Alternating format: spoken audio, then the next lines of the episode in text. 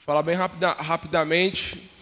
É, eu até corrigi também, que eu falei semana passada que tinha, a reforma tinha 501 anos, mas foram, são 502 anos que aconteceu a reforma protestante.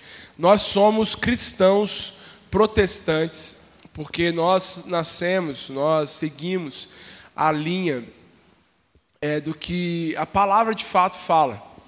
É, em um momento da história nasce a Igreja Católica Apostólica Romana e a Igreja Católica Apostólica Romana, que foi de onde nós saímos, ela começou sob a liderança de, do, do imperador Constantino.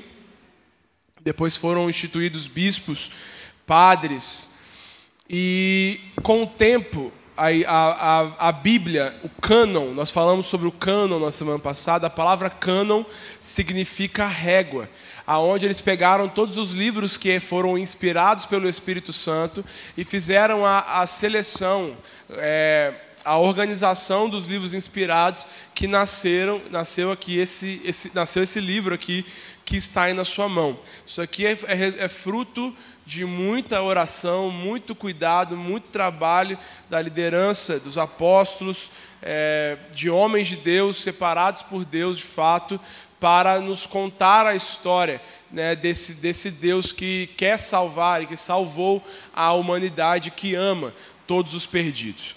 E aí, na separação dos livros inspirados, né, no cano, na seleção desses livros, é, foi feita essa seleção, que são esses livros que estão na sua mão, que formam a Bíblia.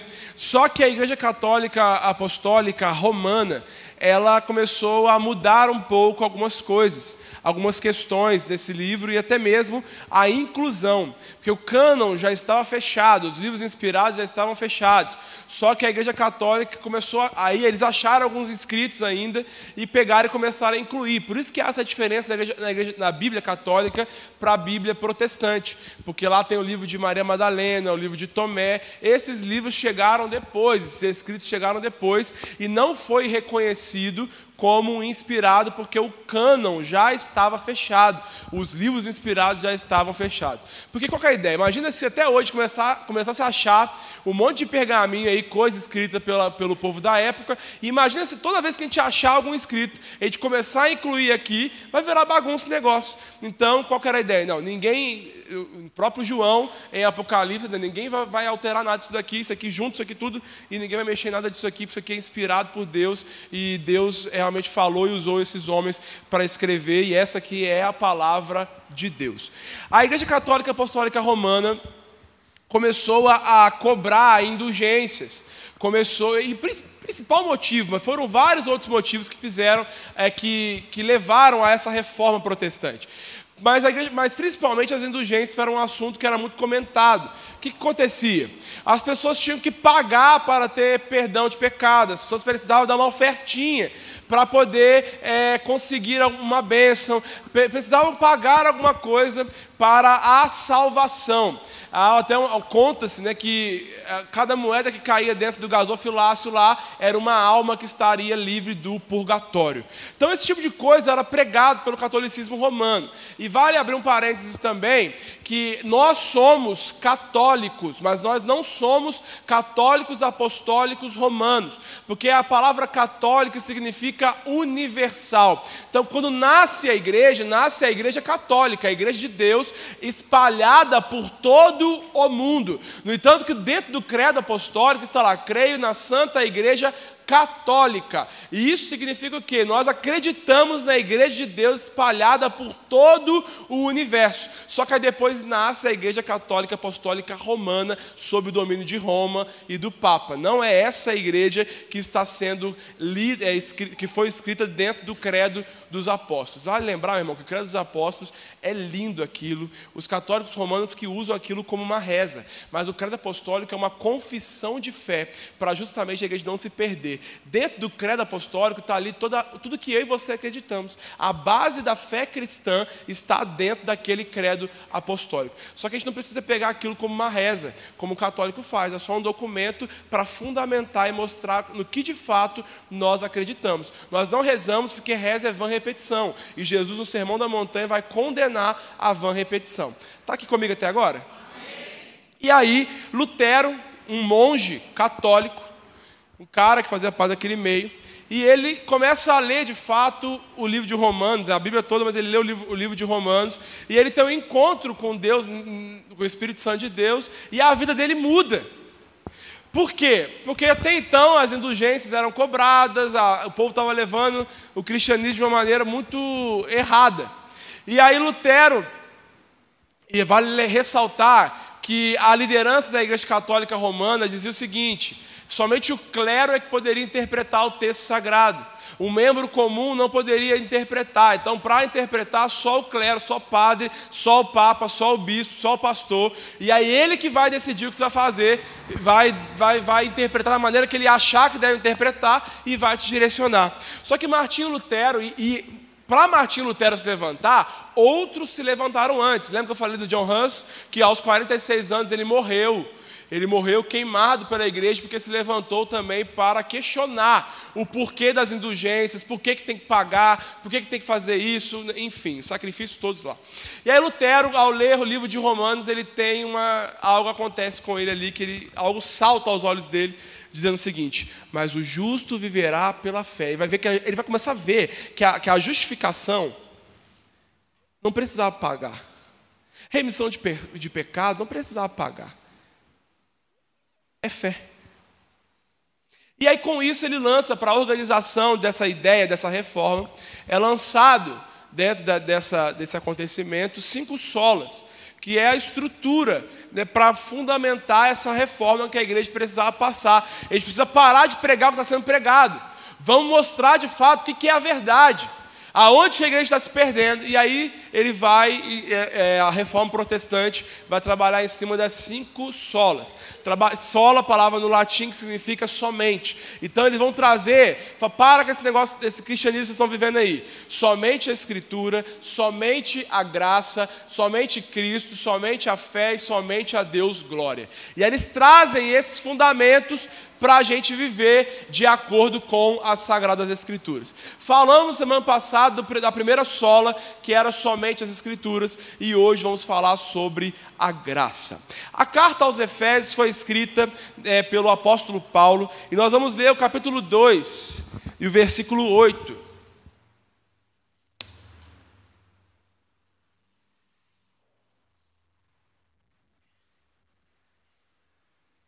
O apóstolo Paulo vai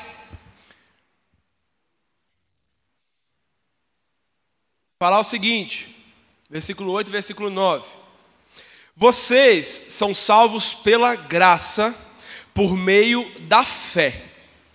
Isso não vem de vocês, é uma dádiva de Deus. Dádiva aqui significa presente, é um presente de Deus. Versículo 9: Não é uma recompensa pela prática de boas obras, para que ninguém venha a se orgulhar. Vou ler de novo? Vocês são salvos pela graça por meio da fé. Isso não vem de vocês, é uma dádiva de Deus. Não é uma recompensa pela prática de boas obras, para que ninguém venha a se orgulhar. Essa carta ela fala de Paulo na prisão. Isso é interpretado como uma referência da sua prisão em Roma. Geralmente as cartas de Paulo elas, elas eram escritas com uma finalidade, com uma, um direcionamento, um propósito específico.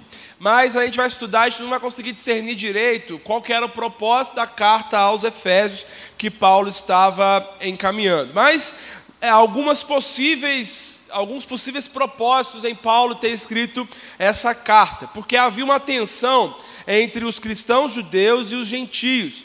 E aí Paulo escreveu essa carta aos Efésios para gerar uma unidade no meio dessa tensão que estava acontecendo dentro entre os cristãos judeus e os gentios.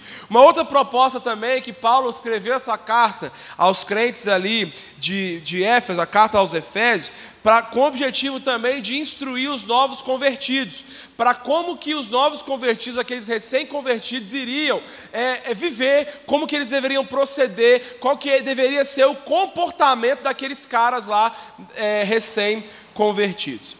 É, outra coisa também, ela, Paulo quer falar sobre coisas que eram úteis na prática cristã. Meu irmão, quando a gente vai ler o Novo Testamento, ninguém no Novo Testamento vai falar de graça tanto quanto Paulo. Paulo, o apóstolo da graça. Paulo fala sobre graça assim, de uma maneira muito linda, de uma maneira assim maravilhosa. Você vai estudar sobre as cartas paulinas e é um cara que de fato viveu e constrange a gente com o comportamento dele em relação à graça de Deus. Está comigo, irmão? E talvez um dos textos que mais, mostre, mais consiga nos mostrar de uma maneira muito clara sobre o que é essa graça foi esse texto que nós lemos aqui. Às vezes as pessoas é, trabalham e vi, vivem uma, uma vida, um cristianismo, baseado em ações, em sacrifícios, em, em, em tentar o tempo todo agradar a Deus para receber o amor dele, para receber o, a, as, os presentes, as bênçãos de Deus. E aí Paulo vai nos mostrar que todos nós, nós somos salvos por meio da graça. Eu não preciso fazer nada. Calma. Às vezes as pessoas banalizam a graça e é isso que nós vamos trabalhar nessa manhã. De fato, para a salvação, o homem não tem condições alguma. Entenda isso, meu irmão. Eu e você não temos condições nenhuma de nos salvar por meio das nossas ações. Está impregnado isso na gente por conta do catolicismo romano. Para o catolicismo romano, você precisa batalhar você precisa ofertar, você precisa viver na igreja, você precisa oferecer várias coisas para que a sua alma seja liberta do inferno. Para que você não vá para o inferno, você precisa obedecer, você precisa andar bonitinho, você precisa cumprir a Bíblia toda. Está vendo que há uma ação antes do, que, do fato mesmo que é a salvação? Está vendo que eu preciso fazer algo para gerar a salvação. Não foi isso que nós aprendemos? Muitos de nós aqui aprendemos. Eu, eu, eu preciso andar corretamente, eu preciso obedecer, eu preciso para eu ser salvo. E é isso que os padres, os monges, o, o Papa pregava e até prega. Eu preciso fazer algo para obter essa salvação. Mas eu estou aqui nessa manhã que às vezes as pessoas vou fazer de tudo para Deus me aceitar. Mas eu vim aqui nessa manhã para te dizer que o Evangelho te aceita. A graça de Deus é o que faz você ir para o céu. É a graça de Deus que te leva para o céu. E não as coisas que você faz. E não as coisas que eu faço. E não por aquilo que eu tenho para oferecer para esse Deus. Calma. Que aí o povo pensa assim, Hudson, tá. Então, eu não preciso fazer nada. Então eu posso pecar. Eu posso fazer o que eu bem entender. Eu posso andar de, da maneira que eu acho que eu devo andar. Não. Vocês foram salvos pela graça, a primeira coisa que precisa entender, por meio da fé. Existe apenas uma razão para Deus nos aceitar. Não é o seu dízimo, não é a sua oferta, não é a sua devoção, não é você obedecer. Uma razão para Deus nos aceitar. Só que essa razão é tão simples que às vezes dificulta a gente aceitar isso que eu estou pregando aqui hoje. Sabe qual foi a única razão? A única razão para Deus nos aceitar? O amor dele. É isso mesmo. É tão simples que a gente fica assim, a gente, Ruth, está tirando meu chão. É, meu irmão. O amor dele por você. Ele te ama incondicionalmente. Não existe amor igual ao amor dele por mim e por você. Isso é graça. Eu mereço? Você merece? mas Ele nos ama. Coloca uma frase de João Calvino também, que fez parte, contribuiu muito para essa reforma no protestantismo. Coloca para nós aí. Aleluia.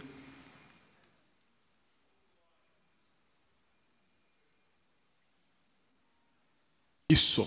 Tá dando para ler aí? Não? Ajuda aí, gente. João Calvino, ó. ora, pode-se perguntar como o homem recebe a salvação que lhe é oferecida pelas mãos divinas. Né? Aí a resposta dele: pela instrumentalidade da fé. Daí o apóstolo conclui que aqui nada é propriamente nosso. Da parte de Deus é graça somente, e nada trazemos senão a fé, a qual nos despe de todo louvor pessoal. Então, segue-se que a salvação não procede de nós. Sabe a única coisa que você precisa trazer para esse Deus, para em resposta a esse amor, é fé. O justo vive pela fé. Você ouviu essa boa notícia, meu irmão? Estou falando de salvação. Eu e você não seremos salvos pelos nossos méritos. Eu e você não seremos salvos se a gente servir na igreja. Eu e você não seremos salvos se darmos nosso dízimo todo, todo mês. Eu e você não seremos salvos por obedecer a lei bonitinha. Não. Sabe por quê? Porque mesmo você servindo, mesmo você dizimando, mesmo você tentando servir, eh, seguir a lei bonitinha, não será suficiente para te levar para o céu. Não é suficiente. Ruth, eu sou crente, eu tento andar, eu tento andar. É isso mesmo, você tenta, mas não, nunca, nunca, tudo que eu e você fazemos será suficiente para nos levar para o céu. Então, meu irmão, a Bíblia vai nos contar que nós nunca conseguiremos alcançar o céu pelos nossos méritos, pelos nossos serviços, pelas nossas ações. Então, como que eu vou para esse céu que a Bíblia fala? Por meio da fé pé. Hudson, então, vamos voltar. Preciso fazer tudo dos mesmos. Eu posso fazer tudo que eu quiser. Não. É isso que nós vamos entender agora. Nós precisamos trilhar o caminho da graça. Porque para salvação eu não preciso fazer nada. Unicamente o amor dele por você. Mas se você foi salvo, se Ele está chegando até você com esse amor, você precisa ter uma resposta para esse amor. Qual que vai ser a minha e a sua resposta para esse amor? Eu fui salvo, eu sigo a Bíblia. Por ter sido salvo, eu não traio a minha esposa. Por ter sido salvo, eu vou lutar para viver o que a Bíblia manda eu viver e não o contrário. Só que existem caminhos que nós vamos seguindo nessa vida, meu irmão, que às vezes nos atrapalha. E nessa manhã meu objetivo é fazer com que a gente venha viver o caminho da graça. O primeiro caminho que muitos de nós seguimos é o caminho da religião, que é o caminho que Lutero e os reformadores vieram para lutar contra. O caminho da religião é o quê? Obedeço, logo sou aceito por Deus. Aquela pessoa que vive uma vida inteira tentando remissão de pecado. Aquela pessoa que vive uma vida inteira tentando e lutando para ser aceito por Deus, porque não consegue se perdoar, não consegue apagar tudo que viveu. A pessoa, é, a pessoa faz de tudo para chamar a atenção de Deus, para te livrar a consciência dela, para livrar é, a consciência, o coração, aquele sentimento ruim de que eu fiz muita coisa errada e eu preciso de remissão, eu preciso fazer alguma coisa para me sentir mais leve, eu preciso ser aceito por Deus. E é isso que a religião vai fazer. Então tá, você quer, ser, você quer ser aceito por Deus? Você quer as bênçãos de Deus? Você quer o cuidado de Deus? Você quer o livramento de Deus? Oferte. Lance semente. Tente lutar com todas as suas forças para ser o mais crente possível, obedecendo a lei. Só que geralmente o crente religioso, ele não segue a risca a lei, é só uma capa em alguns casos. Você quer ser aceito por Deus, então obedece. Você que não quer ir para o céu, tá, não quer ir para o inferno, está com medo de ir para o inferno, obedece. Já viu que ele, tem gente que não consegue olhar Deus como pai porque a vida inteira as pessoas e muitos líderes religiosos é, mostraram um Deus bravo, autoritário, que castiga, que faz isso, que faz, isso, faz acontece. Concorda comigo, meu irmão? Pregaram para mim já esse Deus que. Deus, é, Deus se ira? Sim. Deus é, fica bravo? Fica. Vamos ver, Deus irado aqui um monte, um monte de vezes na Bíblia. Mas para você alcançar a salvação, você não tem que fazer nada, porque nunca você vai conseguir. E nem eu irei conseguir. Será que você está aqui nessa manhã, está trilhando o caminho da religião? Está obedecendo a Bíblia para ser salvo? Está obedecendo os mandamentos de Deus só para alcançar as bênçãos dele? Será que você tem seguido o, o cristianismo, tem tentado viver, seguir a Bíblia? Gente, se puder, abre essa porta para nós aqui, está quente demais. Cadê Deus, Pai? Vai está seguindo a Bíblia só por conta da religião, você está no caminho errado. Você não tem que obedecer para ser aceito. O caminho da graça é o caminho que vai dizer o seguinte: você foi aceito, aí você vai obedecer. Aí você vai obedecer. Há muitas pessoas trilhando o caminho da religião, querendo mostrar serviço para Deus.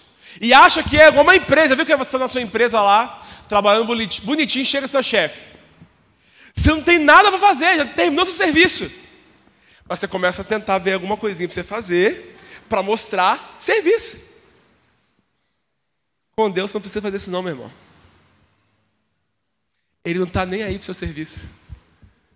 Ele te ama. Ele te ama. E Ele quer te salvar. Se você ainda não é salvo, Ele quer te salvar. É por isso que muitos abandonam o caminho da religião, porque as pessoas tentam, ah, Deus só vai gostar de mim se eu me comportar, Deus só vai gostar de mim se eu, se eu fizer tudo certo, Deus só vai gostar de mim se eu, se eu ofertar e dizimar corretamente. É por isso que muitos abandonam o caminho da religião e vão para o caminho da natureza, que é o segundo caminho que muitos seguem. O caminho da natureza, obedeço a mim mesmo, logo não preciso ser aceito por Deus. Eu passo pelo caminho da religião, obedeço para ser aceito e trabalho, faço de tudo para Deus me aceitar. Só que eu me frustro tanto. Há uma frustração, porque eu estou trabalhando, estou fazendo, acontecendo e nada muda. Não há uma transformação, mas aí eu vou me decepciono. E aí eu vou para o caminho da natureza. Eu não preciso de um Deus me dominando. Os filósofos, Nietzsche é um cara, o pai dessa natureza, desse caminho. Deus. Esse Deus vai te colocar dentro de uma caixinha e você vai ter que fazer tudo que esse Deus está mandando você fazer? Ah, esse Deus está falando assim: se alguém bater de um lado da sua cara, você vai dar outra cara? Não. O caminho da natureza é o seguinte: batendo na minha cara, eu vou te devolver, vou acabar com a sua vida, porque eu vou fazer do meu jeito. O caminho da natureza, eu, ninguém me segura, eu vou fazer o que eu acho que eu tenho que fazer, eu vou seguir a minha consciência, eu vou ser feliz. O caminho da natureza é esse, eu vou buscar a minha felicidade e não vai ser um Deus invisível que vai me atrapalhar, vai colocar um monte de regra para mim, não. Se esse Deus invisível for, for colocar coisas, regras, para eu ganhar, para eu sair ganhando, ótimo. Mas não, eu vou ter que dar o outro lado da minha face. E há uma decepção muito grande dentro do caminho da religião, que as pessoas vão para o caminho da natureza. Eu vou obedecer a mim mesmo, o que a minha consciência diz. Eu vou, eu quero é ser feliz, eu não preciso ser aceito por Deus nenhum. Eu vou manipular rapidinho aqui o texto sagrado para os meus desejos. Eu não preciso que ele me aceite. Tem alguém comigo aqui? O caminho da natureza é assim: você tem que aceitar ser quem você é. Você tem que tomar o controle da sua vida, você tem que ser autônomo. Você é o cara. Seja senhor de você mesmo, não seja conduzido por ninguém, você tem que conduzir. Dentro do caminho, no caminho da, da natureza, há uma luta por poder. Essa graça que os outros estão estão pregando aí, fez dos homens gado, fez dos homens rebanho. Pensamento de pessoas que são conduzidas. Você não nasceu para ser conduzido, você nasceu para conduzir. Você nasceu para viver a sua vida do jeito que você acha que você deve, deve fazer. Está com vontade de praticar tal ato? Pratica. Você é o Senhor da sua vida. Você, tem, você é o cara. Vai, Deus quer a sua felicidade. Esse Deus está falando que você, que você serve, Ele quer que você seja feliz. Dá uma manipuladinha aqui, ó. Você pode.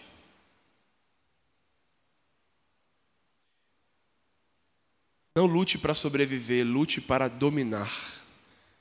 Domine Deus. Você é que domina esse Deus e não ele que te domina. Se andarmos nesse caminho, a graça não tem interesse nenhum para nós. Não vai ser interessante. Deus tem que caber dentro do que eu acho que é correto. Deus tem que caber dentro da minha meta de vida de acordo com o que eu aprendi com a vida. Eu tenho sonho, eu tenho plano, eu já estabeleci as minhas metas, então Ele que entra dentro do meu planejamento, porque eu quero é poder e eu que conduzo a minha vida. E Hudson, Ruth está falando isso aqui para crente? É. Porque tem muitas pessoas aqui que estão trilhando o caminho da natureza. Que não querem ser conduzidas, mas querem conduzir. E há o caminho da graça. Sou aceito por Deus, por meio do que Cristo fez, logo obedeço.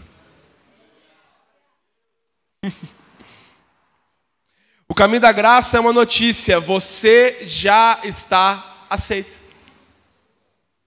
Você é aceito por Deus pelo que Jesus fez. Então você obedece pelo que ele fez, pelo que você recebeu. Tudo que eu e você fazemos é uma resposta por tudo que nós já recebemos. Eu não faço para receber, eu faço porque eu já recebi. Eu sirvo na igreja não para eu alcançar bênção de Deus para ser aceito por Ele, não. Eu fui aceito. Um amor me envolveu, uma graça me envolveu. Eu preciso responder. Como que eu vou responder?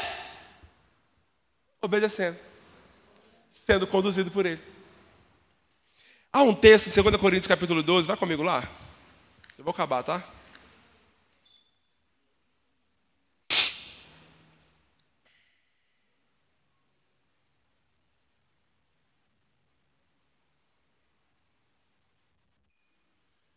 Coríntios capítulo 12.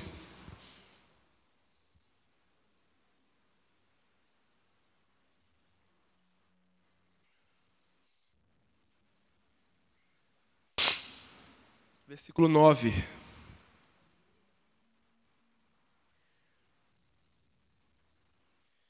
O texto vai nos dizer o seguinte: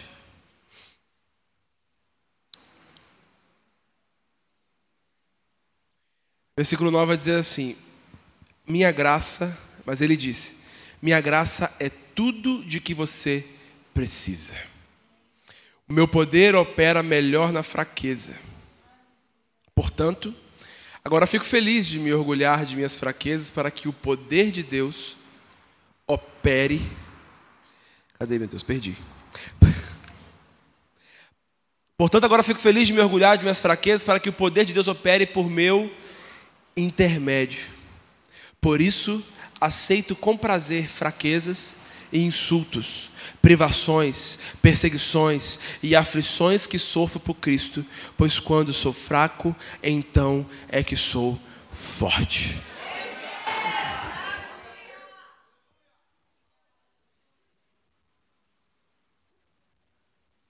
Paulo está dizendo: a graça de Deus me basta. Sabe quando Paulo disse isso? Paulo havia nesse momento descoberto, né, eu estava entrando em contato com espinho na carne dele. Espinho na carne de Paulo, muitos fazem várias. O povo acha que é um monte de coisa. Tem gente que, tem gente que fala ah, que Paulo lutava contra o pecado da homossexualidade, ah, que Paulo lutava contra o pecado disso, daquilo. A gente não sabe. O texto não conta. Não vamos especular. Mas havia uma dificuldade em que deixava Paulo mal. Paulo clamava assim: o bem que eu quero fazer eu não faço, mas o mal que eu não quero praticar eu pratico. Há um espinho me incomodando, há alguma. Eu estou carregando isso e está me machucando, está me deixando fraco. Esse cara que estava com alguma coisa atrapalhando a vida dele, o caminho dele, ele pega e escreve isso. A graça de Deus me basta e o poder dele se aperfeiçoa na minha fraqueza. Quando eu estou fraco, aí é que eu estou forte. O caminho da graça ele se opõe ao caminho da natureza. O caminho da natureza tem que ser poderoso, demonstrar fraqueza. Humilhação não existe dentro do caminho da natureza. A gente celebra todo mês, aquele que vive no caminho da, da, da, natureza, celebra todo mês a humilhação de Jesus, mas não consegue se humilhar. Não consegue reconhecer os seus erros. Não consegue demonstrar fraqueza. É sempre o poderoso ou a poderosa, eu estou por cima da carne seca. Quando Paulo escreve esse texto, ele estava nesse contexto interessante. E Deus dá a experiência do espinho na carne para ele. E esse espinho na carne humilhava Paulo. O espinho na carne, tudo aquilo que faz a gente, a gente não sentir que somos mortais. O espinho na carne, tudo aquilo que você tem na sua vida hoje que te faz reconhecer que você é carne. Na busca pelo poder, nós podemos nos achar poderosos demais para nos derrubar. Viu aqueles crentes superpoderosos que acham que nada o abala? Viu aqueles crentes superpoderosos que demonstram que são crentes demais e que nunca erram, que são perfeitos, nunca conseguem se humilhar, sempre são donos da razão, sempre não conseguem pedir perdão para ninguém. Celebra a humilhação de, de Jesus naquela cruz, mas não conseguem se humilhar. O caminho da graça é caminho de humilhação. O caminho da graça não é caminho de poder. O caminho da graça é demonstrar as fraquezas e ser perdoados por essas fraquezas, por esses pecados que às vezes você, nós estamos cometendo. O caminho da graça é humilhação todo dia e você dizer: não, não quero conduzir porque eu não sei o que é melhor para mim. Eu já andei pelo caminho da religião, já andei pelo caminho da natureza, onde eu faço as coisas do meu jeito, deu ruim. Eu preciso andar por esse caminho da graça, aonde eu vou ser conduzido como um rebanho, de fato. E eu vou viver na plenitude de tudo que Ele tem para me oferecer.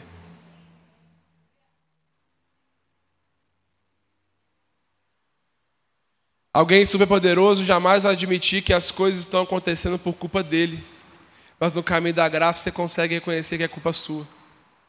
Alguém superpoderoso trilhando o caminho da, da natureza jamais vai admitir que a sua ausência no lar é que está levando seus filhos para as drogas.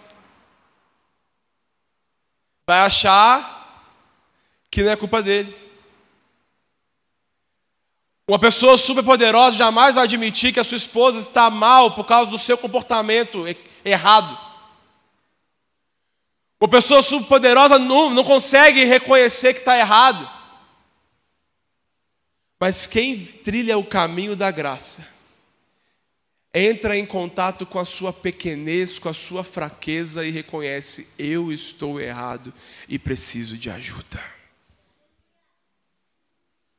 E todo aquele que se humilha, ao ver a humilhação de Jesus naquela cruz e olha para a cruz e se humilha, vive de fato esse caminho e tem os pecados de fato perdoados e entende a sua posição dentro do reino de Deus. A graça te alcançou. Existe um caminho da graça para eu e você trilharmos. Será que você está trilhando o caminho da religião, fazendo as coisas para ser aceito? Ou talvez você está aqui nessa manhã trilhando o caminho da natureza, fazendo o que você acha que deve fazer para o seu prazer e para a sua felicidade. Mas eu quero te convidar nessa manhã a se humilhar e andar pelo caminho da graça. O caminho da graça você percebe as suas limitações. No caminho da graça você sente as suas limitações. No caminho da graça você olha e vê que tem alguém poderoso, sem pecado nenhum, que pode todas as coisas, que vai te dominar, que vai te dirigir, que vai te conduzir nesse caminho e você de fato viverá a felicidade verdadeira. A felicidade, o caminho da graça é onde nós nos posicionamos. Dessa maneira aqui, ó.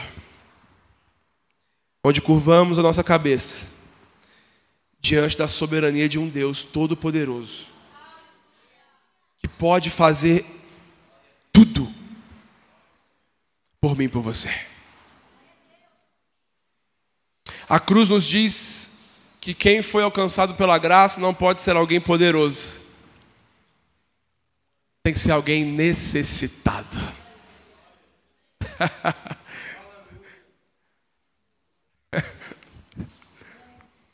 A graça de Deus nessa manhã procura corações necessitados.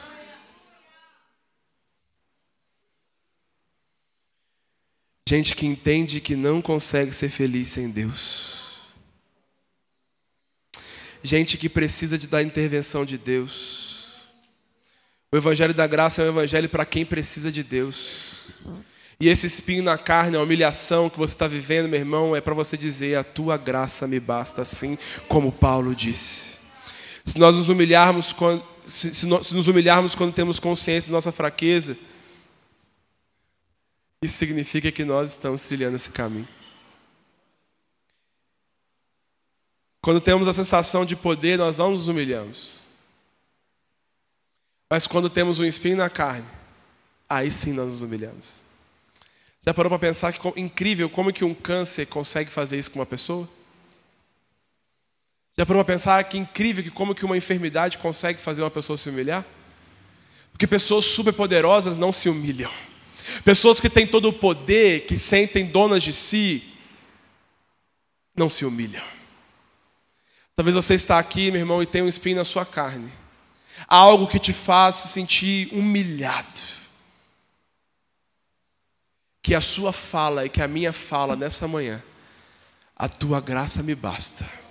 Eu posso estar fraco, eu posso estar sofrendo com esse espinho na carne, mas a graça de Deus me basta e o poder dele, não o meu poder, é aperfeiçoado na minha fraqueza.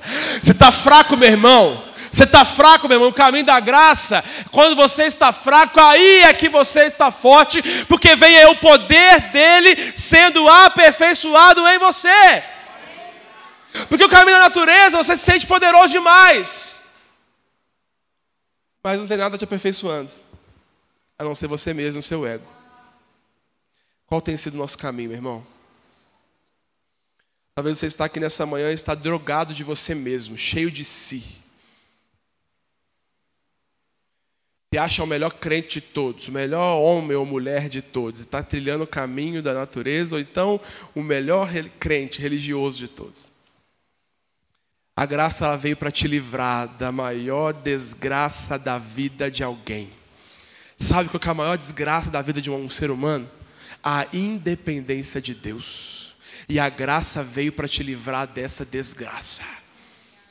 Ele te chama a ser dependente dEle. Ele te chama a ser conduzido por Ele. Porque a graça é tudo que eu e você precisamos. Fica de pé no seu lugar.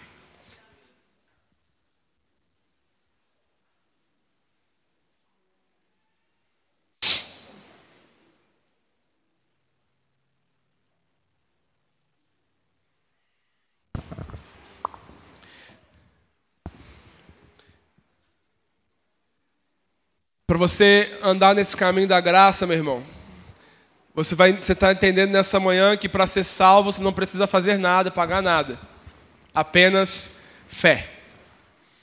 Mas você quer saber uma evidência se você foi salvo de verdade? Se você foi salvo, você luta para andar corretamente, para ser um crente melhor, para ser um pai melhor, para ser uma mãe melhor, para ser uma pessoa melhor. Isso são evidências de que você foi salvo. Não precisa fazer nada disso para ser salvo. Mas é uma consequência da salvação. Se você está vivendo sua vida de qualquer maneira, reveja a sua conversão. Porque um crente de verdade, um salvo alcançado por meio da fé, alcançado por Jesus, ele está lutando de verdade para ser um crente de verdade, para responder adequadamente a esse chamado de amor de Deus. Ele te chama. Venha trilhar o caminho da graça. Venha trilhar o caminho da graça. Não há nada que você possa fazer para que Deus te ame mais. E não há nada que você possa fazer para que Deus te ame menos. Ele te ama. Ele te perdoa. Ele te aceita. O Evangelho te aceita, meu irmão. E responda para Ele essa pergunta. Responda para Ele. Por esse amor. Feche seus olhos aí no seu lugar. E responda. Qual é a sua resposta para esse amor? Reveja o caminho que você está trilhando. Reveja o caminho que você está trilhando. Natureza, religião ou graça? Olhe para a cruz. Olhe para a cruz nessa manhã. Olho para a cruz. Para a cruz eu vou. Do seu sofrer participar. Da sua obra vou cantar. meu Salvador. Cruz mostrou amor do